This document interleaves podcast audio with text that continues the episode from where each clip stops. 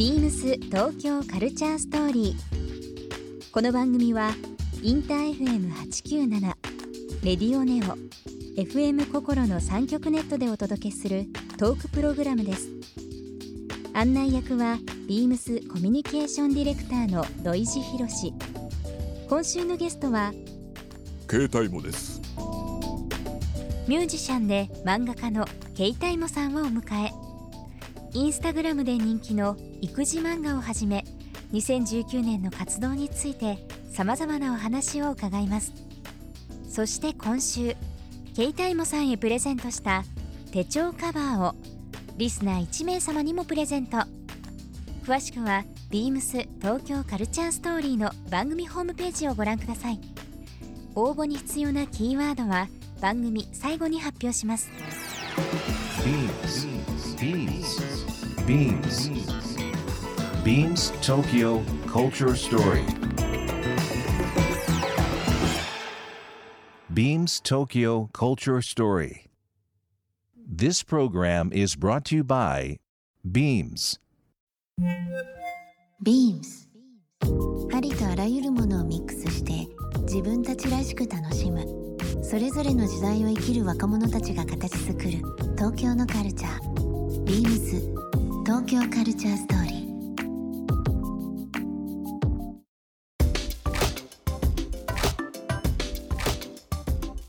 あのまあミュージシャンのお仕事あとはまあ漫画のお仕事という部分で、本当にあのいろんなところで活躍されてる、えー、ケイタさん今週ゲストに来ていただいておりますが、まああの人によっては時間配分っていうのは、まあ、人それぞれとはい。考えてますけども、はい。ミュージシャン音を作る、うんまあ、ツアーだとか何かこう発表の場も含めてですけど、はい。される時あとは、まあ、漫画のお仕事ってどうしてもこう机デスクに座ったりだとかして、はい。えー書く時間と、はい。同じ一人の人物像でも多分時間の使い方とか時間配分って本当に難しいと思うんですけどそうですね。その辺って割ときっちりできてる方ですか、忙しくないですか、そうですね、うん。でまたこうまあいろんな人がテーマになってると思うんですけどうん。まあほら子供がいるタイミングもあるんで、うん家で仕事するのって結構まあ難しいというか。なかなかね、うん。では特に音楽なんてそうなんですけど、うん。あのーこれから言うことは決してその嫁さんをディスってるわけじゃないんですが、あの音楽の仕事って家でやる必要のあることってやっぱあるじゃないですか。例えば練習だったり、はい。次の現場の予習だったり、うん。なんだりっていううん。でそれってその時間はお金を生み出さないわけじゃないですか。うん。でそうするとまあ仕事としてあんまりこう認知されないというか、うんうんうんでそうするとなんていうかあのね家で子供たちの世話することもまあ、あの一つ必要なことになってくるし。まあ奥さんは一人で子育てされてる話でもないですしね。ね。だからまあその辺のバランスが多分、うんうんまあ、どなたもひしめき合ってるとは思うんですけれども、ね、常日頃テーマにはしてますけどね。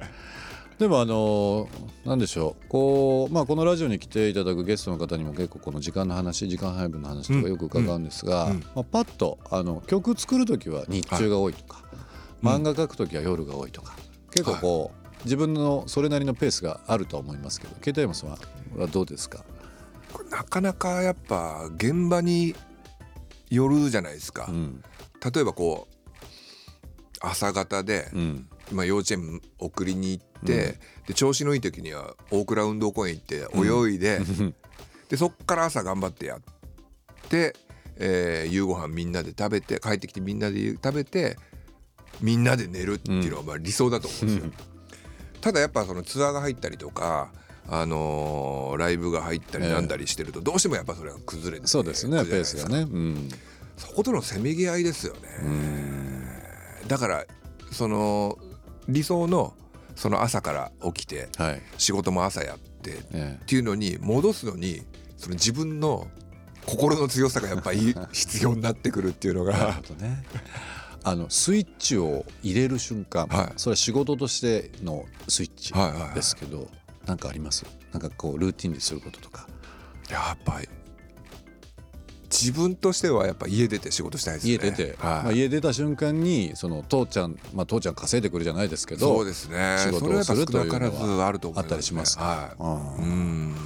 まあでもあの長年こういうねお仕事されてて、まあ、家庭おお子さん3人ですからね。はいという部分だといつの間にかこう言葉にはできない何か自分なりのルーティンとかはい。なんかが生まれてるんでしょうね。ペースというかね。そうですね、うん。まあ、日々こう学びながらっていう部分はあるかもしれませんけどもね。だいぶその辺では上手くなってるとは思いますけどねやっぱうん経験を積んで。でも最近あのまあ普通のサラリーマンの方はもちろんそうですし、結構ニュースとかでも出てますが、はまあ、働き方改革、はい。あとは、まあ、会社によっては副業が OK だったりだとかっていうのもあったりだとか、通常のその時間配分の仕事とか休みとか、はい。まあ、睡眠とかそういったもの以外にも仕事の幅、それが趣味を仕事にされる方も今人によっては増えてるかもしれないですね。そうですね。ダブルワークみたいなことを非常に今社会的にも、まあ、国も、あの推してるということもありますけどね、はい。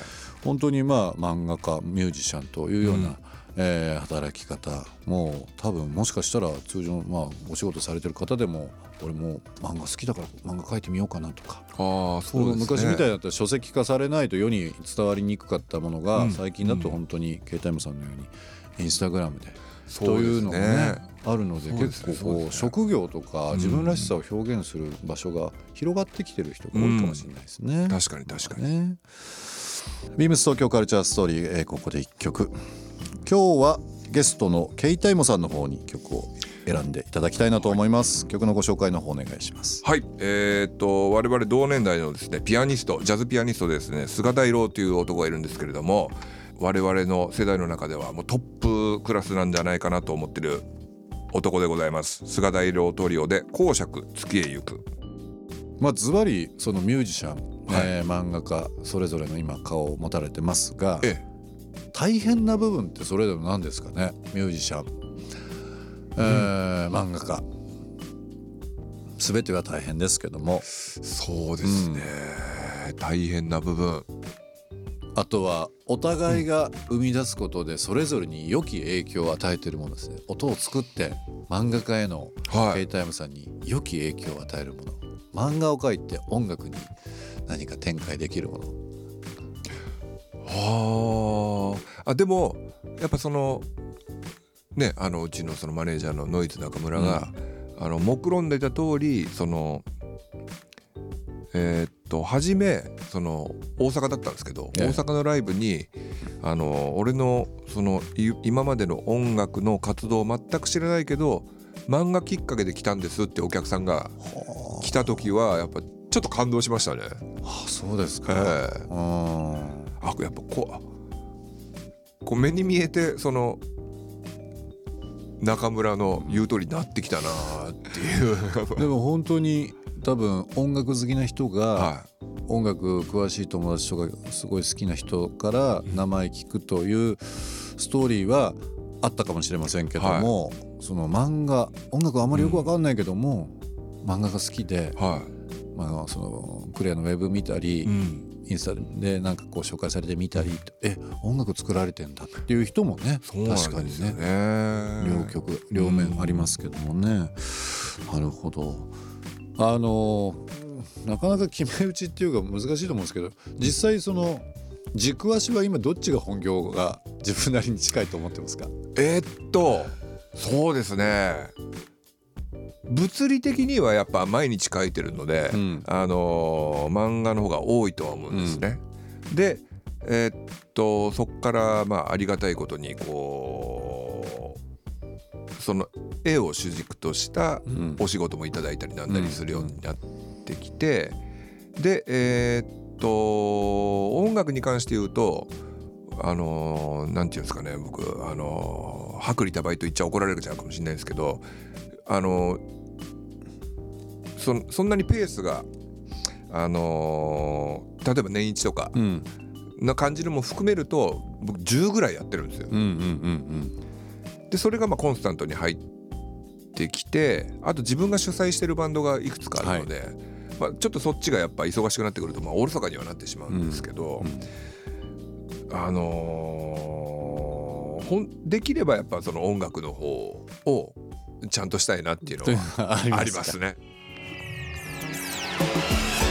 ビームス東京カルチャーストーリー。ゲストケイタイモさんにプレゼントした手帳カバーをリスナー1名様にもプレゼント。応募に必要なキーワード「漫画」を記載して番組メールアドレス beams897 アットマークインター FM.jp までご応募ください。詳しくは番組ホームページまで。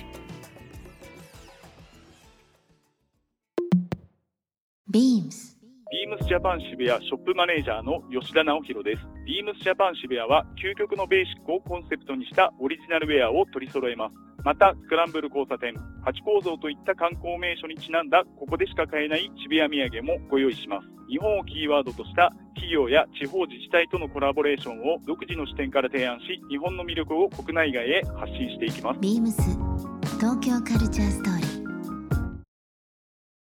Beams Tokyo Culture Story.